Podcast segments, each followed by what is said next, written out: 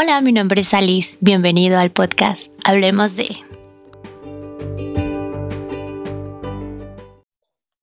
Hola, bienvenidos al primer episodio de Hablemos de.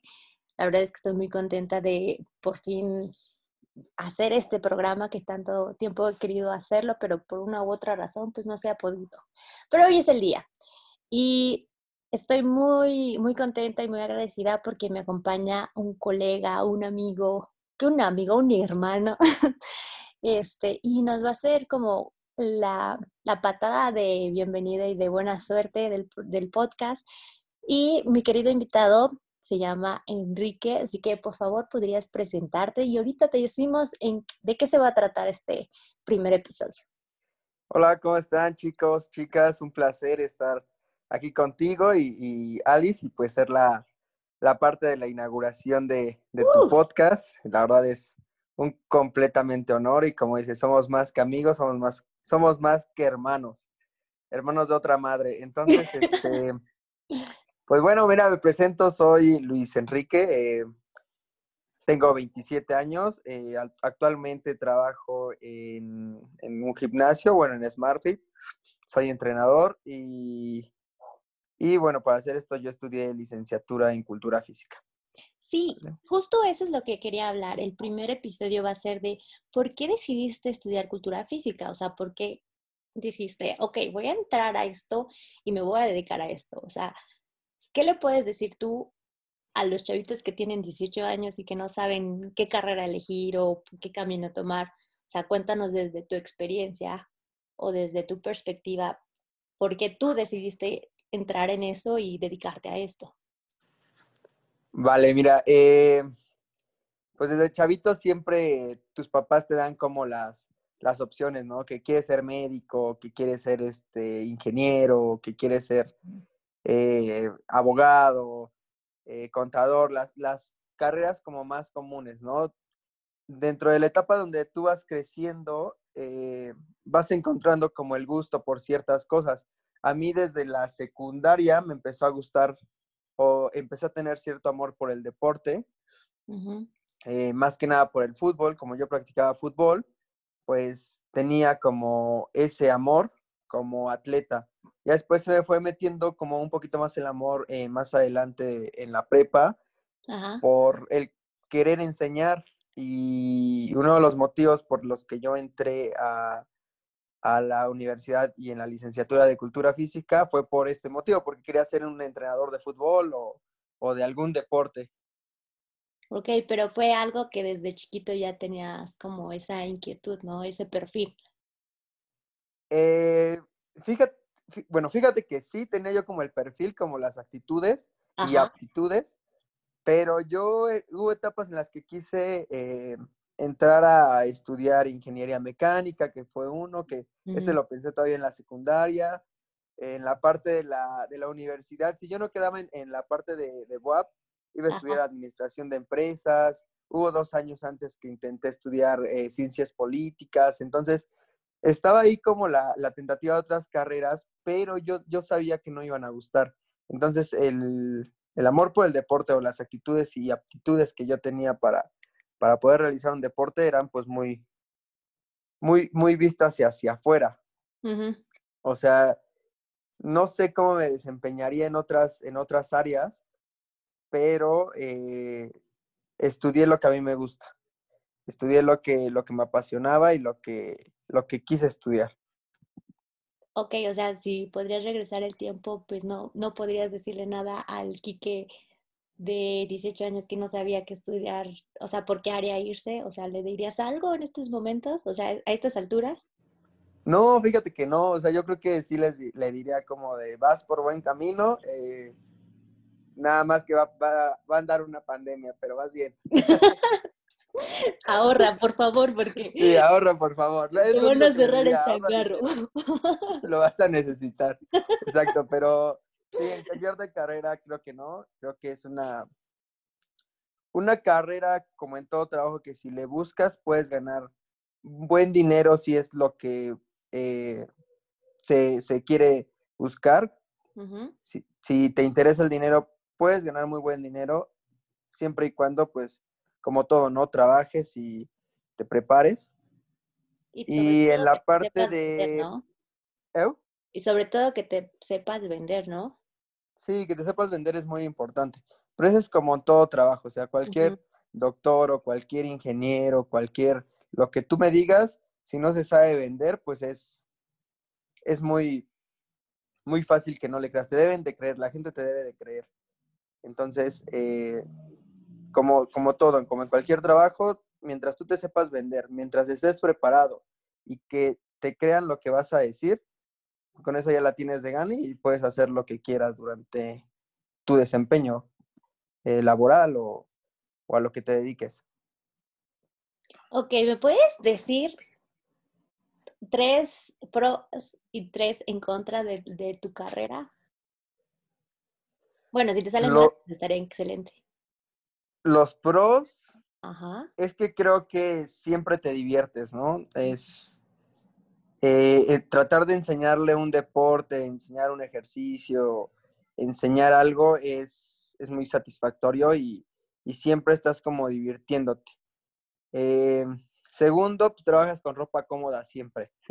siempre también trata de hacer, de hacer ejercicio, entonces siempre tienes una ropa cómoda, siempre puedes andar de pants, de short, de licras y das clases de natación, X, Y, e, etcétera, pero siempre estás con ropa cómoda.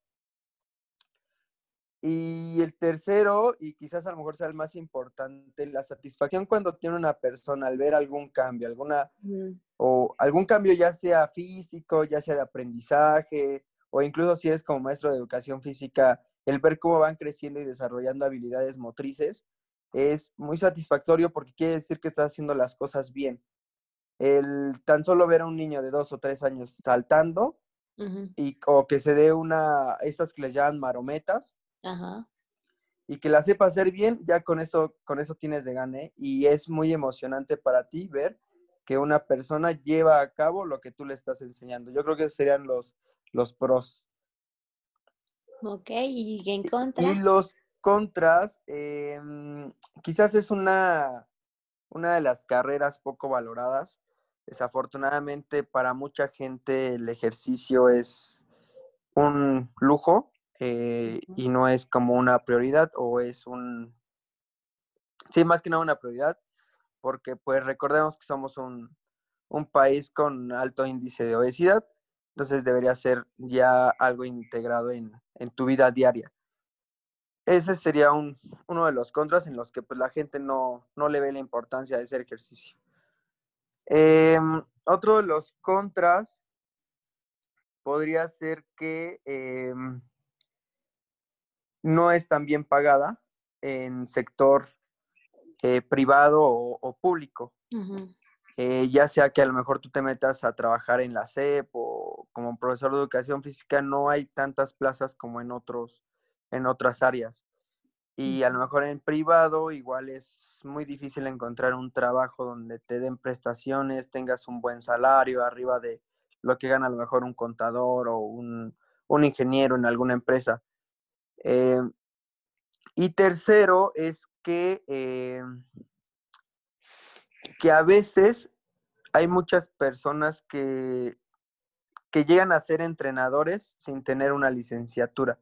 Entonces ahí es donde le quitan como un poquito de, de credibilidad, porque en México desafortunadamente no, varios de los entrenadores de cualquier área y de cualquier tipo no están lo suficientemente preparados por una licenciatura. Y no quiero decir que la licenciatura te dé eh, el 100%, pero sí yo creo que es parte importante de recibir por lo menos una educación universitaria que te va a ayudar a poder enseñar algo. No, y aparte como tú lo dices, ¿no? El tener unos conocimientos, ¿no? O sea, tal vez la universidad no te hace todo el trabajo, pero sí te da un respaldo, ¿no? Y ya te, este, te vas fijando en el área donde te quieres especializar, ¿no? Pero sí, es algo que también se, se, se ha visto mucho y más sobre todo en redes sociales, ¿no? Que cualquier persona que esté en buena forma, pues ya se cree capacitada para poder hacer tu chamba, ¿no? Que a ti te costó pues tus años en la universidad, tu titulación, tu rascarle, ¿no? Entonces, eso sí es como la gran problemática. como dices, pues México es un país de, de gente con sobrepeso y no, no valora lo que realmente haces, ¿no? ¿Qué podría ser lo más chistoso que te ha pasado en tus años de como entrenador? Así que digas, esta experiencia no la olvido y me muero de risa. Fíjate que como entrenador no, pero no me pasaba así algo chistoso, pero yo antes de ser entrenador estaba trabajando en como profesor de educación física de, de un este del círculo infantil de la UAP. Ajá.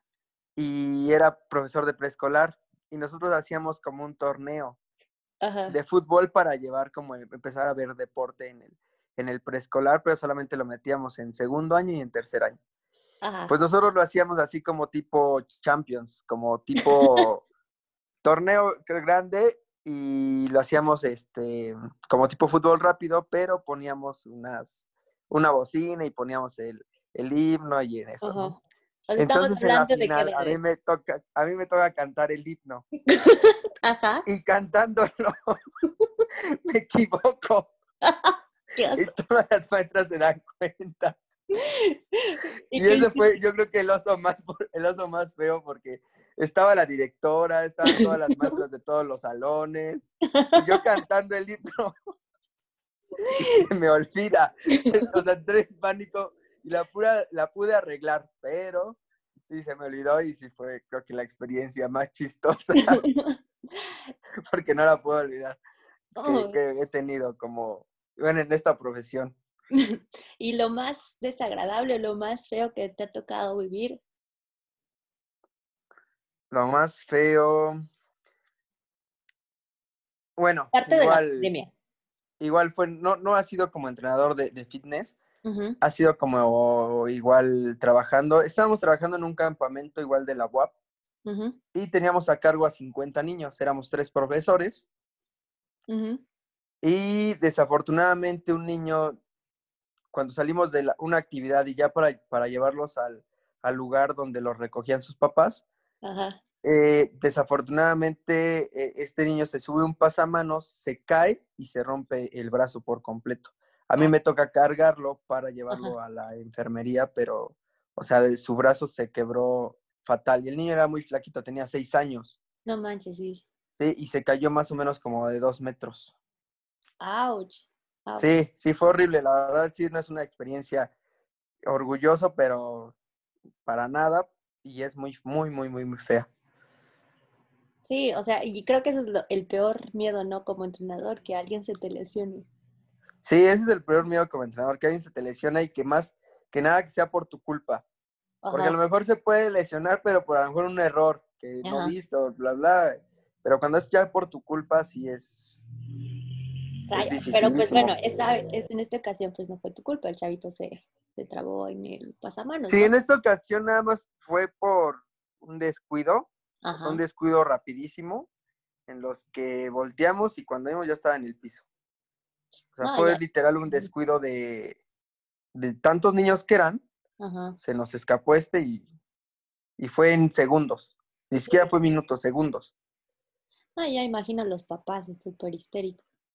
Pues fíjate que la mamá fue muy entendible. Ajá. Era una mamá y se llevaba muy bien con nosotros y ella lo entendió.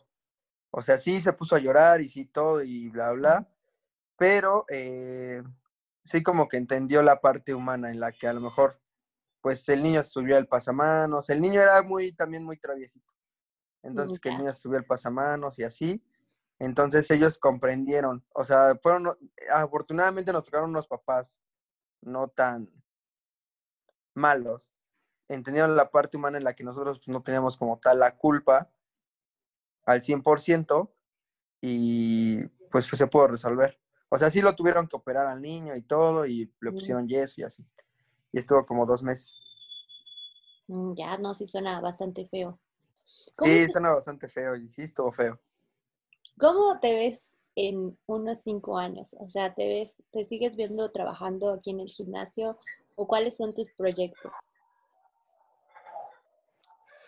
Es una pregunta difícil porque no, no me veo como en cinco años y, si apenas me veo como en tres meses a ver qué pasa, ¿no? Pero eh, pues fundamental, ¿no? Seguir creciendo. O sea, pues, dentro de cinco años va a tener 32. La verdad no sé qué, qué vaya a pasar. Un bebé. Pero una de las cosas, y, siempre lo he dicho, es seguir creciendo como, como persona, seguir aprendiendo de tus errores, eh, tanto laborales como humanos, eh, para que no, no, vuelvan a pasar. Tener, eh, a veces cuando tienes un objetivo de, de, vida, no, no se llega a cumplir, o por lo menos a mí me ha pasado que no se ha llegado a cumplir.